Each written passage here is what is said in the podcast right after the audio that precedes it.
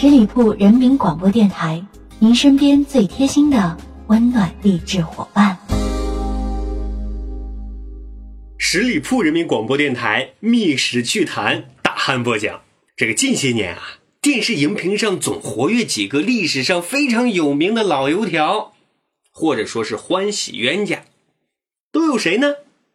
和珅、乾隆、刘墉、纪晓岚。他们这几个人非常有意思啊，就跟排列组合一样。你把刘墉、和珅、乾隆放一块，组成了宰相刘罗锅啊；你把和珅、乾隆、纪晓岚放一块，他们就变成了铁齿铜牙纪晓岚。这几部剧啊，都挺有意思，也非常热闹，非常好看。可是我们今天啊，着重来聊一聊历史上刘墉到底是一个。啥样的人儿？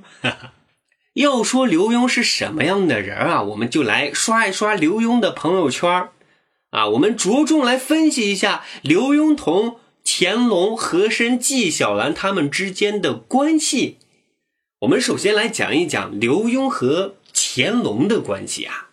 其实民间有很多传说啊，比如说刘墉是皇太后的干儿子，那这了不得呀。啊，既然是干儿子，那肯定就是乾隆的兄弟呀！啊，干兄弟。所以啊，我们在电视屏幕上可以看到，刘墉啊，那是连皇帝都不怕，皇帝都敢捉弄的一个角色，有勇有谋，还有智慧啊，非常可爱的一个人物形象。可是我们想一想，果真是这样子的吗？在古代历史当中啊，他们是非常讲究等级制度的。刘墉果真敢戏弄皇帝吗？啊，我看这事儿悬，啊，也不可能发生。他只是反映了人们一种良好的愿望。那么历史当中，刘墉跟乾隆的关系究竟是什么样子的呢？要说刘墉啊，其实刘墉也是一个官二代。他的父亲是谁呢？他的父亲啊叫刘统勋。刘统勋啊，也是一个赫赫有名的人物。他在乾隆当政时期啊，是非常信任的一名重臣啊，所以呢，这个刘墉前期在官场中的荣辱进退，很大程度上跟他的父亲是有关系的。总的来看啊，这个时期也就是前期啊，乾隆对刘墉还是比较关照的。怎么个关照法呢？实际上很简单，不管是古代还是现今啊，尤其是中央。对一些比较好的苗子啊，都会下派到基层，让他好好的锻炼学习，体会一下一线的生活嘛，啊，然后回到中央再委以重任，啊，这个乾隆对刘墉也是这样子的，在他很年轻的时候啊，就下派刘墉到基层锻炼，到哪呢？先后啊，到安徽和江苏主管这两个地方的教育局的工作。乾隆呢都有诗想，怎么其中一篇是这样子说的？说什么呢？海带高门第，瀛洲新翰林，啊，什么意思呢？说的是希望你刘墉啊，能够不辱门楣，有所建树，啊，可见乾隆皇帝对刘墉的关照和期待。这个后来呢，刘墉因为他的前任曲阳知县段成功亏空之案有失察之罪。被判了斩立决，但也是因为乾隆看在刘统勋的面子上啊，从轻发落，并且在日后重新启用了刘墉啊，委以重任。应该说啊，古代官场还真是不好混啊！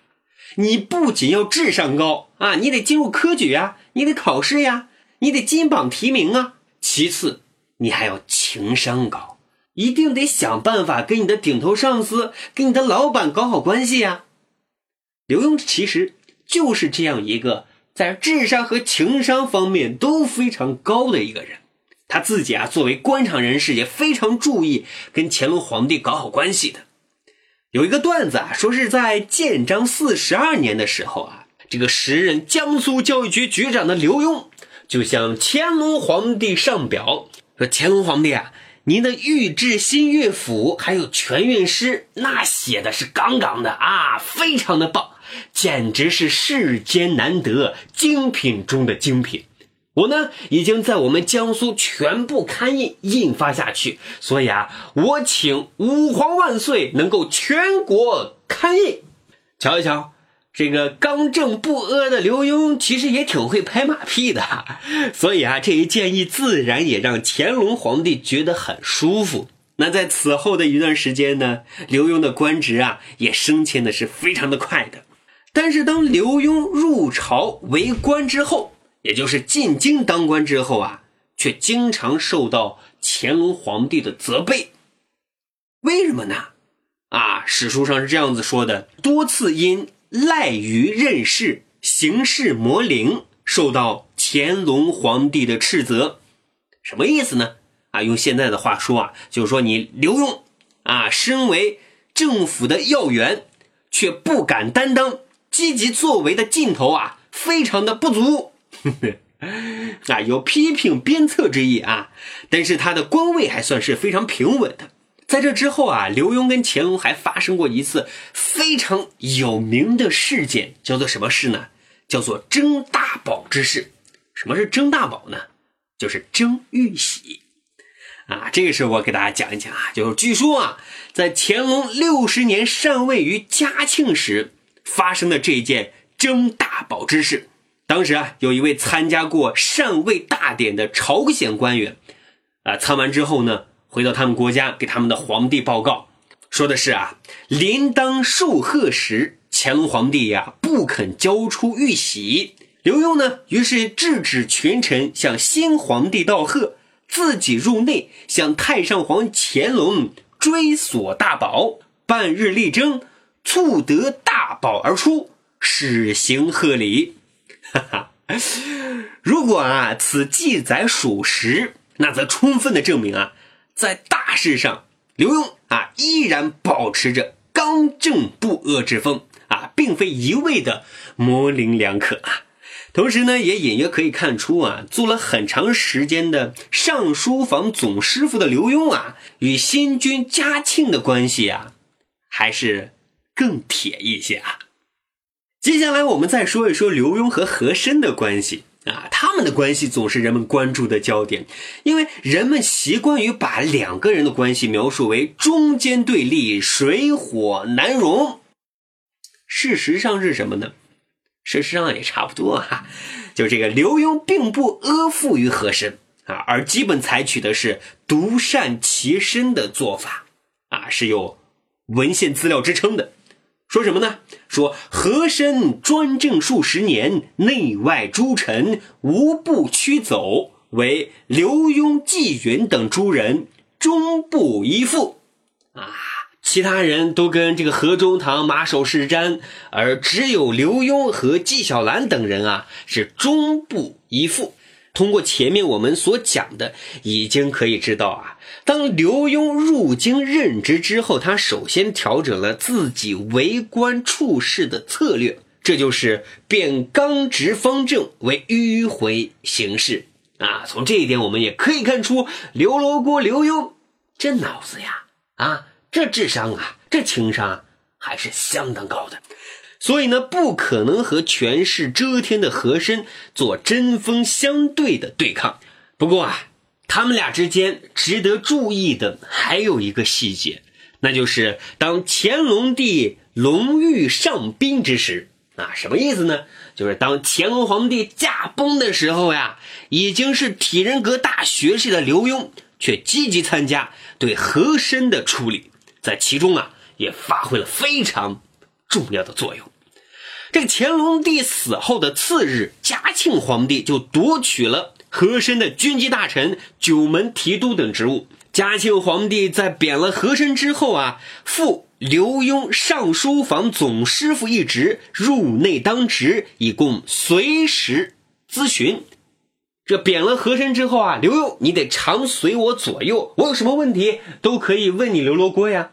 足以看出啊，这嘉庆皇帝也是非常器重。刘罗锅的，并且呢，在随后啊，各省的大小官员纷纷上章弹劾和珅，要求将和珅处以凌迟。不过呢，在刘墉等人的建议之下，和珅虽然是罪大恶极，但是毕竟他担任过先朝的这个大臣，不得不为乾隆皇帝留点面子呀。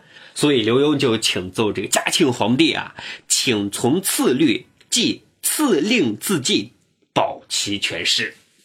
并且呢，为了防止有人借和珅案打击报复，避免案件的扩大化，刘墉等人呢又及时向嘉庆皇帝谏言，妥善做好善后事宜。结果呢，在处死和珅的第二天，嘉庆帝发布上谕，声明和珅一案已经办结，借以安抚人心。啊，也就是说啊，之前你们跟和珅一起混的这些人啊，我就既往不咎了。不过。你们还是好自为之，哈哈。所以呢，和珅之案结束之后呢，刘墉啊，他也是升职加薪，走上了人生的巅峰。刘墉啊，受赠太子太保，哈，可见啊，嘉庆帝对他的肯定。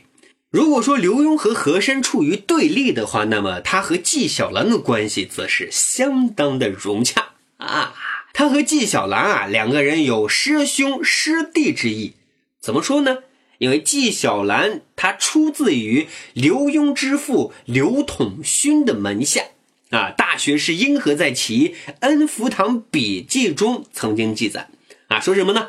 说纪晓岚和刘墉啊关系特别的好，特别的铁啊。纪晓岚才思敏捷，刘墉的字写的也是相当的出众，所以呢，纪晓岚经常请刘墉为自己写对联儿刘墉和纪晓岚呢，俩人也都非常喜欢收砚台。啊，在乾隆五十六年的时候呢，刘墉也曾经给正任都御史的纪晓岚一方砚台，还特意在上面题诗，写的是什么呢？十里真密石古纲，赠都御史写奏章，此翁此砚真相当。哈哈，这呢，在当时啊，也被传为佳话。那除了两人写诗赠宴之外呢，俩人还经常在一起畅谈佛法，谈谈人生，谈谈理想，哈，可见两人啊感情之深，私交之好。所以呢，今天啊，我们刷了刷刘墉的朋友圈，分析了刘墉和乾隆、和珅还有纪晓岚他们之间的关系，我们可以看出啊，荧屏上的刘墉和历史上真正的刘墉。也并不是完全的重合，但是刘墉这个人，啊，他却寄托了中国老百姓太多的理想和愿望。他呢，可以说是智慧的化身，也是正义的化身，甚至连他的罗锅也不觉得非常的丑陋，反而是他的一个标志性的特征。好的，十里铺人民广播电台《密史趣谈》，今儿呢。故事就讲到这儿，欢迎大家关注十里铺人民广播电台公众微信账号，我们下一期再会。本期节目由十里铺人民广播电台制作播出。了解更多的资讯，请关注十里铺人民广播电台的公众微信和新浪、腾讯的官方微博。感谢收听，我们明天再见。